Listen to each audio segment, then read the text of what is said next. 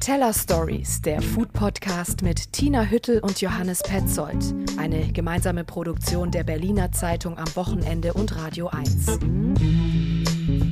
Schön, dass ihr uns wieder bei den Teller Stories zuhört und schön, Tina, dass du wieder hier bist äh, in unserem Podcast-Studio hier in meiner Wohnung. Ja, stopp. Äh, kurze Frage.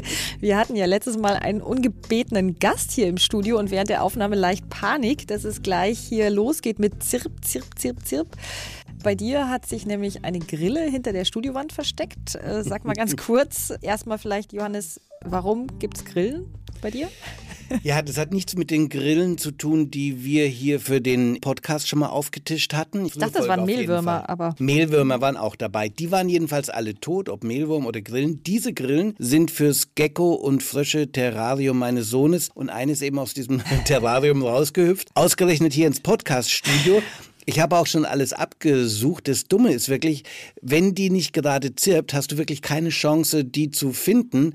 Und das richtig Doofe ist, sofort hört die auf zu zirpen, wenn du dich ihr nur ein bisschen näherst. Ja, ist es leise. Aber ist sie denn weg? Ehrlich gesagt, ich habe sie nicht mehr gefunden. Ich habe nichts mehr gehört. Gut. Vor allem nachts hört man da was. Da kann ich nur sagen, mein Schlafzimmer ist zwei Räume weiter weg. Also da stört mich dann nicht so viel. Okay, gut. Wir hoffen mal, sie zirpt jetzt nicht. Ähm, sonst müssen wir vielleicht noch den Gecko oder die Frösche freilassen, damit äh, der die Grille dann erwischt. Ähm, Grille Gecko, das gefällt mir jetzt. 2G. Oh ja. Damit wären wir bei unserem ersten Thema. Das ist auch eigentlich die perfekte Überleitung. Das nennt man dann auch in der Fachsprache eine Henkel-Moderation, Tina. Ja, genau. Also 2G, Regel für Berlin, geimpft oder genesen, kein getestet mehr gilt. So erweckt das der Senat. Was sagst du dazu? Also Hamburg macht's vor, klar. Und ich muss sagen, für mich, ich bin auf jeden Fall für die Zweiklassengesellschaft in dem Falle. Leider, und soweit ich gehört habe, ist das ja hier in Berlin abgeschwächt. Also nur ein Optionsmodell hier. Die Gastronomen, die Betreiber können dann eben ab dem 18. September selbst entscheiden, ob sie den Zutritt zu Innenräumen gewähren wie bisher für Geimpfte, Genesene und Getestete, 3G eben deswegen, oder unter Wegfall etwa der Maskenpflicht und mit mehr Teilnehmern nur noch Geimpfte und Getestete reinlassen. Also alles offen eigentlich. Ja, super. Eine klare Regel wäre ja auch zu einfach. Ich bin ja mal gespannt, was die Restaurants dann wieder damit anfangen. Also ich weiß nicht, wie es dir geht. Man erlebt ja alles Mögliche. Von ungefragt sich einfach hinsetzen, wie gestern Abend zum Beispiel bei mir, bis äh, Liste eintragen, Impf-App vorweisen, habe ich jetzt auch echt alles ähm, durchgemacht. Mhm. Wo warst du gestern? Ich war gestern, willst du das jetzt wirklich wissen? Ja. Ich kann es nämlich nicht aussprechen. Larp Koi. in Friedrichshain. Sollten wir auf jeden Fall auf Nächste die Woche, äh, Thai. Restaurant-Kritikliste. Ja, kommt, ist kommt, schon kommt, ist schon drauf. Gut. Gut. Also bleiben wir bei der Politik in der Stadt. Wir stehen kurz vor den Wahlen, weiß jeder. Ein großes Thema dabei, die Ernährungswende, was aber kaum einer mitbekommen hat. Berlin hat einen eigenen Ernährungsrat, nämlich also ein Gremium aus Forschern und Aktivistinnen, aus Politikern und Akademikerinnen, die konkrete Vorschläge machen, wie wir es bis 2030 in Berlin schaffen, klimagerecht zu essen. Ja, kurz gesagt, Berlin soll also nicht nur Hotspot für Foodies sein, sondern auch Hotspot für die Ernährungswende. Und ähm, da hat der Ernährungsrat ja kürzlich ein ganz interessantes Buch dazu veröffentlicht, wie ich gesehen habe. Berlin ist anders. Ich habe es hier mal mitgebracht. Grün ist die ja, Farbe. Und Berlin mit zwei S geschrieben? Berlin mit zwei S, genau. Das ist mit zwei S. da hast du recht. Okay, ich wollte nur gucken, ob du aufmerksam bist. Ja, bin dabei. Er ist nicht schlecht. Grün ist das Buch und darin findet man wirklich viele Sachen, die äh, ja interessant sind. An tollen Text zum Beispiel, wie man vor 200 Jahren in Berlin gegessen hat. Und da war nämlich zum Beispiel Tauschhandel, der Selbstversorger tatsächlich noch ähm, die Norm. Aber es geht äh, auch um jede Menge Konzepte und Ideen von Gemeinschaftsgärten angefangen natürlich bis über wie man Schulessen, Kitaessen verbessern kann. Und besonders ähm, ja spannend fand ich einen Beitrag vom Leiter des Potsdamer Instituts für Klimafolgenforschung. Das ist ja wirklich weltbekannt. Mhm. Johann Rockström heißt der. Und der hat für dieses Buch jetzt einen Ernährungsplan oder einen Speiseplan entwickelt, was jeder von uns essen darf. Also auch selbst wie viele Kalorien um den Planeten nicht zu ruinieren. Also das ist so eine Art Speiseplan der Zukunft. Sag mal kurz, wie der aussieht. Ja, es kann nur ein paar Schlagworte sagen, aber sage ich mal, 2500 Kilokalorien pro Tag mhm. würden uns sozusagen zur Verfügung stehen, reichen. Und die soll man hauptsächlich mit unverarbeiteten Lebensmitteln, also Obst, Gemüse, ne, praktisch sich zuführen. Das wäre so die Faustregel, Obst, Gemüse 550 Gramm, ebenso viel nochmal an Milchprodukten, Hülsenfrüchten und dann halt wenig Fleisch oder Fisch. Das ist so ein bisschen die Faustregel. Man muss nicht komplett verzichten, aber die Summe wäre jetzt vielleicht 70 Gramm am Tag von Fleisch oder Fisch. Und zentral auch keine Lebensmittelverschwendung mehr. Das mhm. ist ja wirklich ein Riesenproblem. Ich habe mal gelesen, pro Sekunde ein LKW an Lebensmitteln wird in Deutschland vernichtet. Das ist der Wahnsinn, wirklich. Äh, die Problematik ist bei aller Einsicht natürlich beim Thema Nachhaltigkeit, man verbindet da immer ganz schnell das vor allem mit Verboten. Ne? Ja, also richtig. genussfeindlich und äh, trotzdem haben wir aber bei den Teller Stories heute da keinen Bogen drum gemacht. Heute ist alles im Sinne der Ernährungswende bei uns, denn bald beginnt ja auch die Berlin Food Week in der Stadt und die hat sich nämlich ja auch klimafreundliche Ernährung auf die Fahnen geschrieben. Table Talk. Tina testet. Wir sind beim Thema Nachhaltigkeit. Tina, du hast diesmal bei deinem Test auch versucht, mit reinem Gewissen zu genießen, kann man sagen, oder? Ja, ich habe es versucht. Ich weiß nicht, wie es dir geht. Genuss versus Gewissen. Also ich würde das tatsächlich als meinen täglichen Kampf beim Essen irgendwie beschreiben. Mhm. Manchmal wünschte ich sogar, ich wäre irgendwann früher geboren oder zumindest so ein bisschen tumber und hätte das Wort Klimawandel noch nie gehört. Weil sobald ich dann irgendwie über Nachhaltigkeit hier spreche, weiß ich, dass ich beim nächsten Essen schon wieder dahinter zurückfalle, was ich da eigentlich so sage und dass ich wirklich was ändern muss. Genau, also muss und Genuss sind einfach mal schwierige Bettpartner. Man würde sich ja wünschen, dass es eben auch ohne erhobenen Zeigefinger und Verbote geht. Ja, das ist genau die Frage, die sich stellt. Und ich würde jetzt mal hier eine ganz schnelle erste Antwort geben. Ganz ohne Verzicht geht es wohl nicht, weil, wenn wir ehrlich sind, und es natürlich auch toll schmeckt, aber himalayisches Salz oder auch das japanische Wagyu-Rind, das sollte man vielleicht auch schon wegen der CO2-Bilanz beim Transport einfach sich verkneifen. Aber es geht vielleicht, dass es sich nicht wie Verzicht anfühlt. Und das hat in diesem Jahr eben die Food Week mit ihrem Stadtmenü versucht. Ja, also zur Food Week, zur Berlin Food Week muss man sagen, die findet ab Montag, 20. September bis zum 26., dem Sonntag drauf, in Berlin statt. Es gibt den Markt im Bikini, viele Veranstaltungen und das Stadtmenü haben wir schon erwähnt. Viele Restaurants machen mit, bieten in dieser Woche ein ganz besonderes Menü an. Die Veranstalter haben das Stadtmenü unter das Motto kulinarische Klimakampagne gestellt und sie schreiben, die Verantwortung, etwas für den Klimaschutz zu tun, liegt bei uns allen. Mit unserem Festival wollen wir zeigen, wie das in der Gastronomie und bei der Ernährung gehen kann. Sehr mutig, finde ich. Verantwortung, Klimaschutz, Ernährung und das alles in einem Satz. Weniger sexy geht's für ein Food-Festival kaum. Leider, ja. Hm. Doch ein einfach weiter so ist eben auch keine Alternative. Und ähm, ich sag's mal mit meinem wunderbaren Kollegen Erwin Seitz, ein Genießer, kann man sagen, Gastroexperte, genialer Kochbuchautor und Buchautor. Der hat es nämlich auf den Punkt gebracht.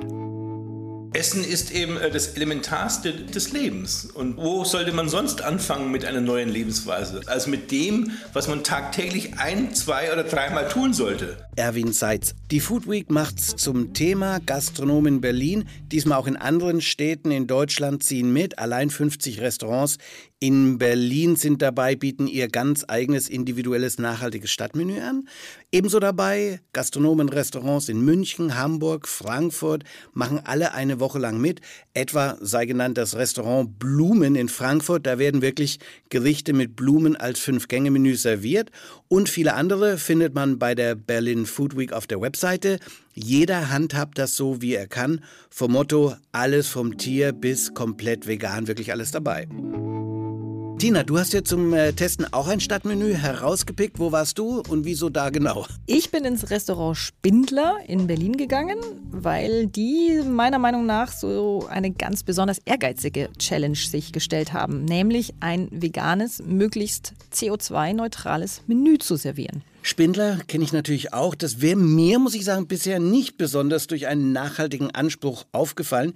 Das ist ja, na, sag ich mal, vom Stil so eine Brasserie. Man sitzt äh, hübsch draußen, begrünte Terrasse am Paul-Linke-Ufer und genießt eben auch wie in einer Brasserie typisch französisch Butter, Ei und Fleischküche. Ja, eben. Ich würde der normale, die haben eine Brunch- und eine Dinner-Speisekarte auch als Brasserieküche, typische Brasserieküche beschreiben so eine, auf die man sich im Freundeskreis irgendwie leicht einigen kann, weil für jeden was dabei ist. Also die Vegetarier würden sich dann da über den echt tollen Blumenkohl freuen, der mit so Mandel- und Eigelbcreme kommt. Dann gab es viele Fleischgerichte für Regionalfreunde und auch so Gelegenheitsfleischesser, zum Beispiel ein Havelländer Apfelschwein und die ganz undogmatischen, die würden wahrscheinlich dann da das 440 Gramm Entrecote sich reinziehen oder auch einen isländischen Kabeljau. Ja, beim Stadtmenü jetzt also, was hast du gesagt, vegan und mit minimalem CO2-Abdruck, aber maximaler Geschmack. Würde ich mal sagen, es klingt wie eine echte Herausforderung bei Kitchen Impossible. War es das für den Koch dort? Leicht war es sicherlich nicht. Ähm, Nicolas Germain heißt der Küchenchef mhm. dort. Ähm, übrigens echt sympathischer Typ mit so einem herrlich französischen Akzent, denn er ist äh, Franzose und zwar mit baskischen Wurzeln. Also äh, ich würde sagen, die vegane Küche ist nicht unbedingt seine Comfortzone. Mhm. Also baskisch und Franzose, muss man gleich mal sagen, äh, das ist eine doppelte aus zwei Kulturen vererbte Genuss-DNA, die mit äh, vegan und klimaneutral erstmal nicht zusammengeht. Ja, als solcher liebt er, das hat er auch sofort gesagt, vor allem Meerestiere, er liebt Sahne, er liebt Butter. Bei diesem Menü alles No-Gos. Und sieben Gänge musste er daraus machen. Und wie hat er das angestellt? Ganz klug, nämlich. Er hat sich nämlich einen sehr, sehr guten Freund und früheren Kollegen dazu geholt. Tim Tannenberg kennt man noch aus dem 1,44. Da waren die beiden. Mhm. Tannenberg ist da inzwischen auch weg. Und äh, statt wie bei Kitchen Impossible gegeneinander anzutreten, haben die sich zusammengetan. Und ihr erster Akt oder die erste Tat war, sie haben nämlich den Ex-Sternekoch Sebastian Leier besucht. Der hat vor etwa zwei Jahren seine Küche gegen einen Garten in Templin eingetauscht und dort macht er jetzt ohne jegliche Chemie, aber mit dem alten Wissen von Permakultur baut er jetzt die unterschiedlichsten Obst- und Gemüsesorten an. Okay, Permakultur haben wir inzwischen auch einiges darüber gelernt. In der Landwirtschaft besonders ist man darauf aus, im Einklang mit der Natur zu arbeiten. Dafür steht das. Und da gibt es so Vorbilder wie die sich selbst regulierenden Ökosysteme von Regenwäldern, Sumpfgebieten, Auenlandschaften. Wichtig, also keine Pestizide zu verwenden, naturnahe Kreisläufe zu nutzen, Pflanzen anzubauen, wo sie natürlich auch wachsen würden. Und wichtig auch die Begleitpflanzen dazu, die etwa die Schädlinge abhalten. Das Ganze ist so ein Konzept Permakultur in der Landwirtschaft extrem maximal nachhaltig. Sebastian Leier lebt das wohl voll und ganz. Also die beiden waren dort. Das geht dann bei ihm, er fängt das Regenwasser auf, um eben Wasser zu sparen, bis hin zu Kompost. Er wird also auch beliefert von sämtlichen Restaurants mit Küchenabfällen, die er dann wiederum auf seine Felder macht. Und ähm, ja, es äh, arbeitet natürlich saisonal und die beiden sind dahin und haben geguckt, sozusagen in den saisonalen Erntekalender. Und äh, das war dann der Ausgangspunkt der Überlegung. Also da waren im Moment Tomaten, Zucchini, Kürbis, was gibt es noch alles, rote Beete, Lauch, Kartoffeln. Ne? Das ist ist alles sozusagen der Ausgangspunkt gewesen. Und das war dann logischerweise auch äh, Grundlage fürs Menü, oder? Genau. Also äh, jeder durfte sich, so hat er es mir erzählt, immer drei Zutaten ausdenken, hat das dann auch so aufgeschrieben. Dann haben sie mal kurz überlegt, in welcher Technik würden wir die verarbeiten. Und dann gibt es so ein Ping-Pong, wie bei uns auch. Ja? Mhm. Also jeder ähm, bringt dann irgendwo eine weitere Idee ein, kritisiert und erst dann kochen die. Also das allererste ist im Kopf. Und dann wird getestet, verbessert. Und ich hatte das Gefühl, Nicolas Germain ist, also der war selber total begeistert, was so rauskommt, wenn man mal irgendwie die üblichen Pfade verlässt als Koch. Teilst du Nicolas Germains äh, Begeisterung? Absolut. Also mich hat wirklich das Stadtmenü total äh, überzeugt. Schon die aufgeschlagene Butter, also in Anführungszeichen, die war nämlich auf Mandelbasis mit Kokosfett zum selbstgebackenen Brot serviert. Die war also wirklich von der Konsistenz und Geschmack so, dass ich, und ich bin Butter-Chunky, ich liebe Butter. ne? ähm, die, die muss man wirklich nicht vermissen. Und Butter ist ja ein Klimakiller Nummer eins fast. Also nicht ganz. Fleisch liegt wahrscheinlich vorne, aber das vergisst man immer. Hast du alles nicht äh, vermisst? Cool. Lass uns durchs Menü wandern. Was gab's noch? Ja, den beiden ging es immer darum, so diesen maximalen Geschmack aus diesem ohnehin wirklich coolen Gemüse ähm, herauszuholen. Also zum Beispiel eine wahnsinnig spannende vegane Vorspeise war Spaghetti-Kürbis, der so als Löffelgericht serviert wurde. Dieser Kürbis, der hat wirklich so Fasern, die sehen auch aus wie Nudeln, die waren mhm. so mariniert, salzig sauer. Und das haben die auf gelben, die nennen sich Ananas-Tomaten, mhm. weil sie so einen sehr süßlichen äh, Geschmack auch haben, angerichtet und das mit so einem Tomatensud umfließen lassen und, und auch äh, Kürbiskernöl. Das war unglaublich intensiv, weil auch diese Tomaten davor jetzt noch dehydriert wurden, also leicht Wasserentzug hatten, damit die noch mal intensiver schmecken. Du als Münchnerin, die Butter liebt, die äh, vom Fleisch herkommt, wie war denn das für dich? Hast du das nicht vermisst, Fleisch oder Fisch, mal ganz ehrlich? Bei so einem Menü nicht. Also ich, äh, ich könnte vielleicht nicht immer darauf verzichten, aber ja, das Problem ist, wenn ich so kochen könnte wie die beiden, dann jederzeit. Du brauchst halt exzellente Ausgangsprodukte, du brauchst eine Menge Talent, du brauchst diesen Willen, die Zeit, da wirklich das Maximale aus allem rauszuholen.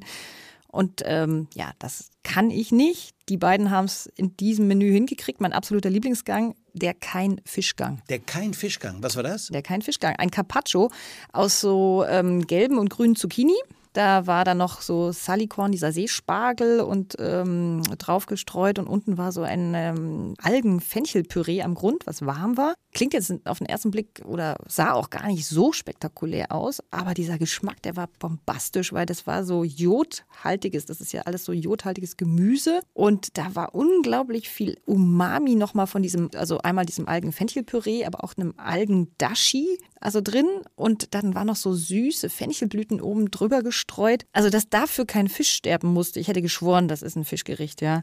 Das finde ich ebenso faszinierend, wie was man aus Gemüse alles rausholen kann. Frage dann natürlich, wenn man da so fündig wird, so einen Erfolg, so tolle Umami-Erlebnisse hat, bleibt es für die eine Woche äh, der Berlin Food Week oder wird es äh, langfristig im Spindel auf der Karte stehen? Na, Nicolas Chemin hat schon jetzt angekündigt, dass er wirklich auch seine Karte überdenken möchte. Er möchte künftig weniger Fleisch und mehr Gemüse Gemüsegänge draufsetzen. Und ähm, ich denke mal, wenn Verzicht so schmeckt, dann ist das überhaupt gar kein Problem. Also, absolute Empfehlung von dir, das vegane Permakultur CO2-minimale Stadtmenü im Spindler.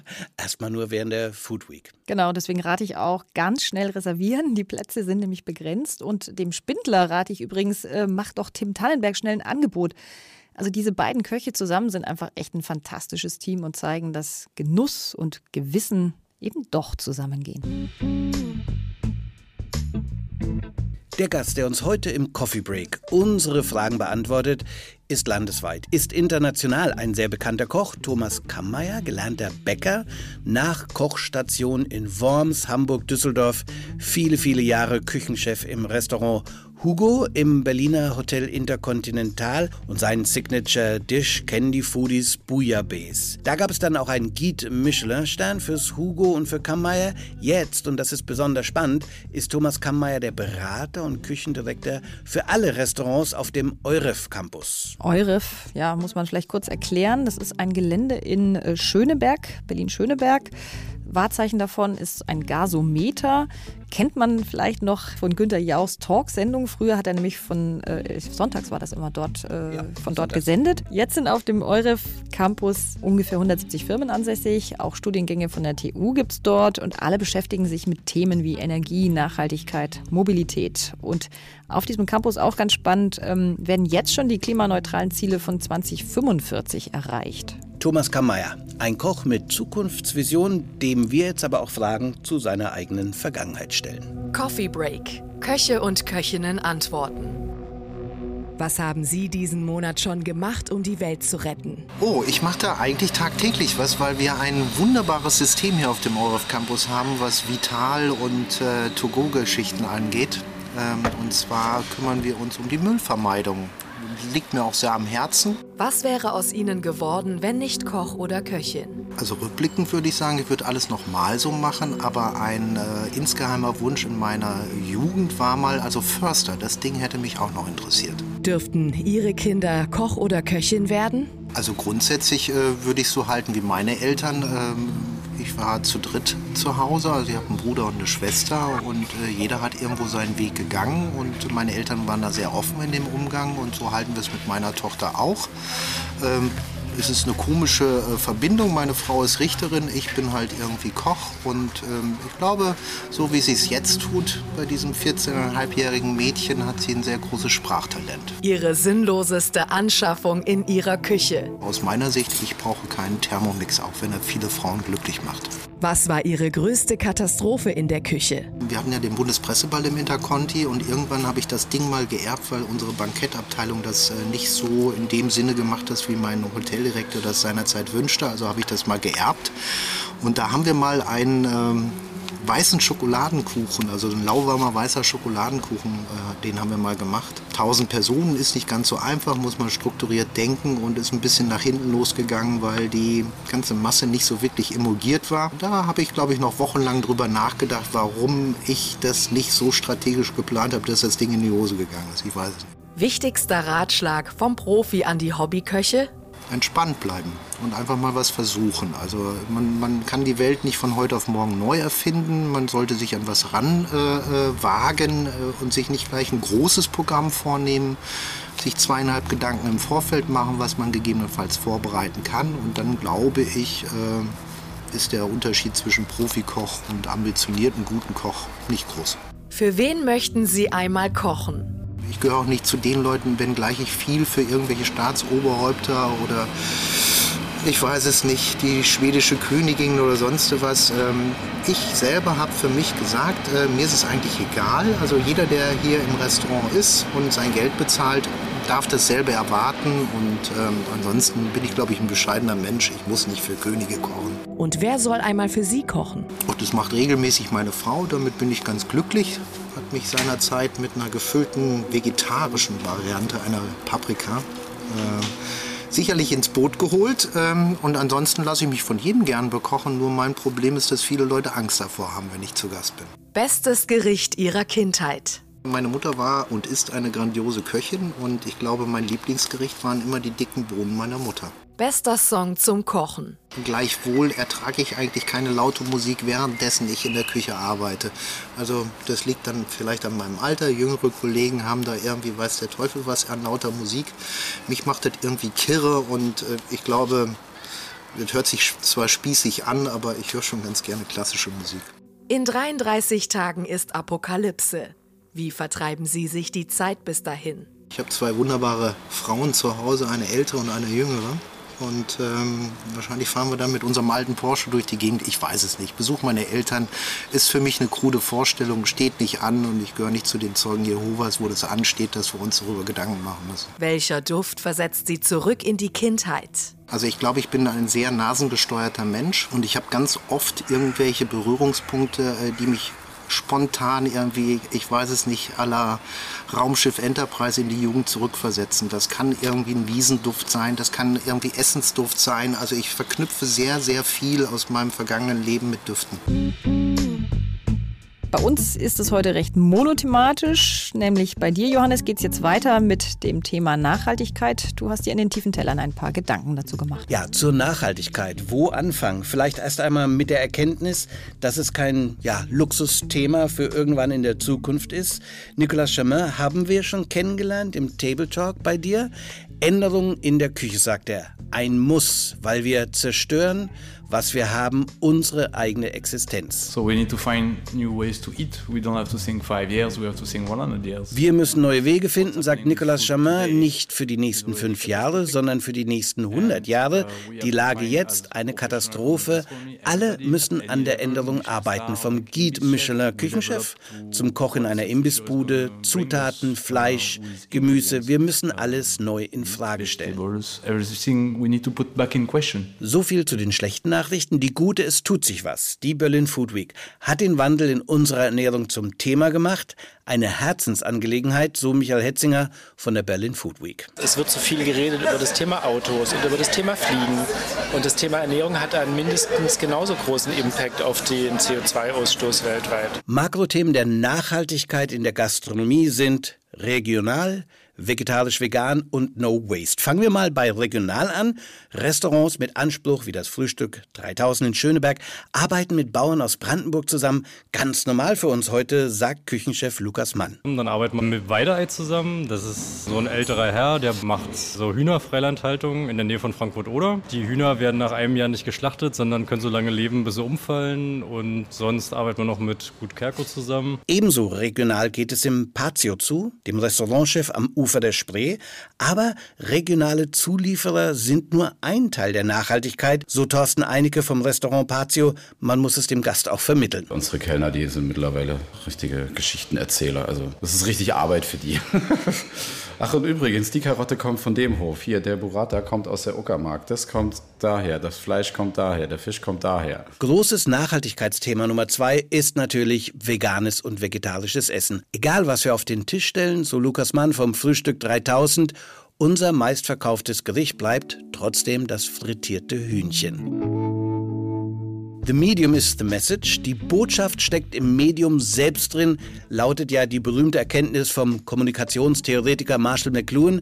Wenn ein Wirtshaus traditionell verbunden mit Bier und Haxe, seine Kundschaft von einer Gemüseküche überzeugen kann, ja, muss die Botschaft angekommen sein.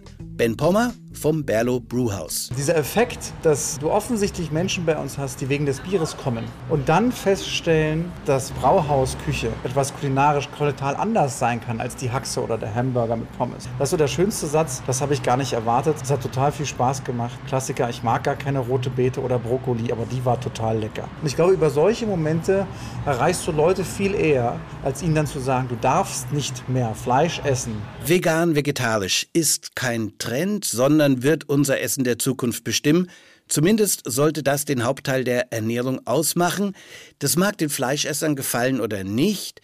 Ich habe aber auch eine gute Nachricht für die Fleischesser. Ein bisschen ist ja okay und der Verzicht ist vielleicht gar nicht so tragisch, meint auch der Berliner Koch Tim Tanneberger. Verzicht muss nicht immer automatisch schlecht sein. Nehmen wir jetzt mal zum Beispiel den Salzsellerie von, von Sebastian Frank. Also das ist ja einfach eine Umami-Bombe und das ist halt einfach geil. Wie ist er darauf gekommen? Er hat halt gesagt, okay, wir müssen den Parmesan oder den, den Trüffel müssen wir halt irgendwie mit was ersetzen. Das ist die Kreativität, um die es ja eigentlich geht. Wir verzichten auf was und wir müssen, wir sind gezwungen umzudenken und neue Wege zu denken und daraus kann wieder was Neues entstehen, was Schönes. Etwas Neues steckt ja auch oft im Alten und da wären wir bei Nachhaltigkeitspunkt Nummer drei.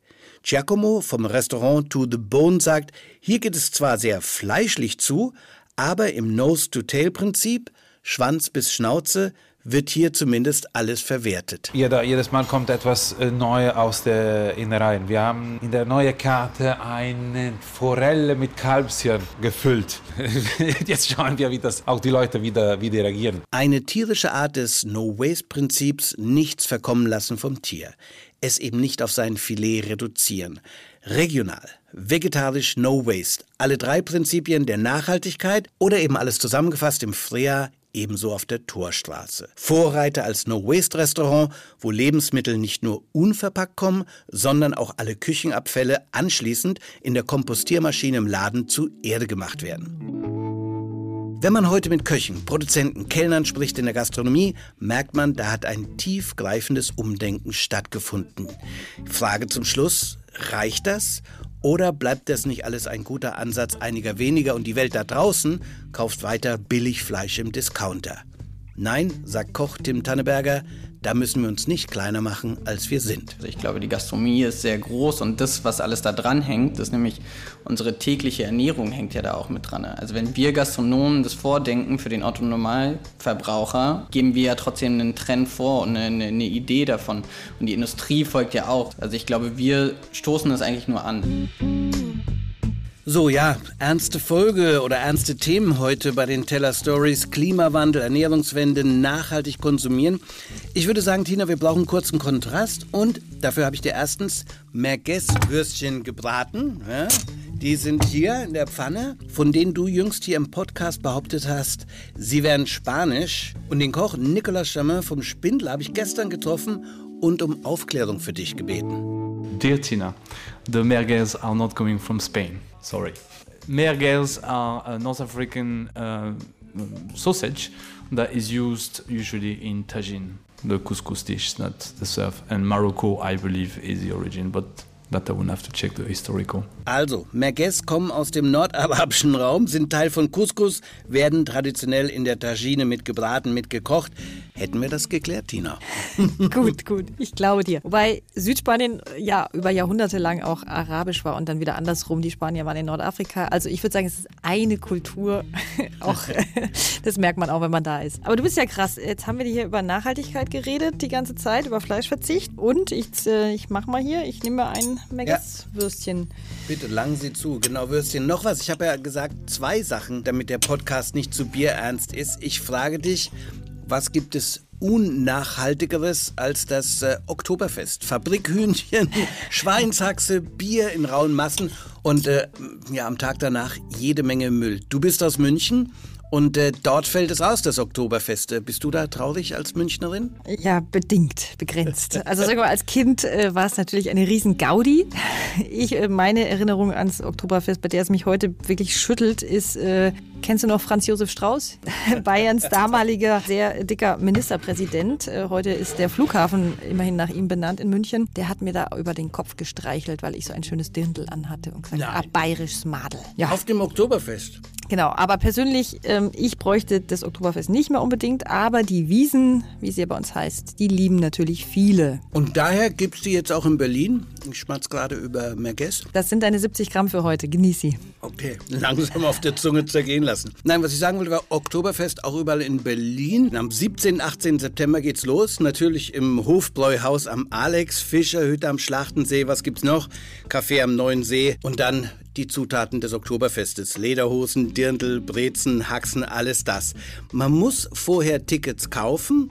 Vieles ist ja schon ausverkauft oder viele. Etwa das Therese-Ticket gibt für knapp 30 Euro. Darin enthalten Eintritt und Brotzeitbrett und eine Maß Bier, Regensburger Wurst und, und, und. Da nicht zu vergessen. Gut, mein Lieber, sonst noch wichtige News? Ja, vielleicht noch ähm, eine Fußnote für alle internationalen Foodies. Der Michelin Guide Nordic Countries 2021 hat soeben neue Sterne verkündet und das Noma in Kopenhagen von Rene Rezipi hat jetzt den dritten Stern bekommen. Ehrlich gesagt dachte ich, die hätten längst ihren dritten Stern. Irgendwie, das Noma war doch lange Platz 1 der World's 50 Best Restaurants. Ich glaube, jetzt ist gerade auf Platz 2. Ja, und jetzt von zwei auf drei Michelin-Sterne hoch befördert. Das Restaurant hat ja eine starke Naturverbundenheit, ganzheitlichen Ansatz mit ungewöhnlichen Jahreszeitenzutaten in kreativen und komplexen Gerichten. So heißt es da. Und der erste Gang auf dem Tisch sind da zum Beispiel die Blumen essbar in einer Vase. Hört sich schräg an, aber das Noma gehört mit seiner nordischen Küchenphilosophie zu den einflussreichsten Restaurants weltweit. Und ich glaube, wir haben auch noch News in eigener Sache, oder? Unsere Website, ja, ist online, funktioniert www.teller-stories.de. Falls ihr also Anregungen, Ideen habt, gerne an uns. Und sonst einfach bis nächste Woche bei Teller Stories auf allen gängigen Podcast-Kanälen. Teller Stories, der Food-Podcast mit Tina Hüttel und Johannes Petzold. Eine gemeinsame Produktion der Berliner Zeitung am Wochenende und Radio 1.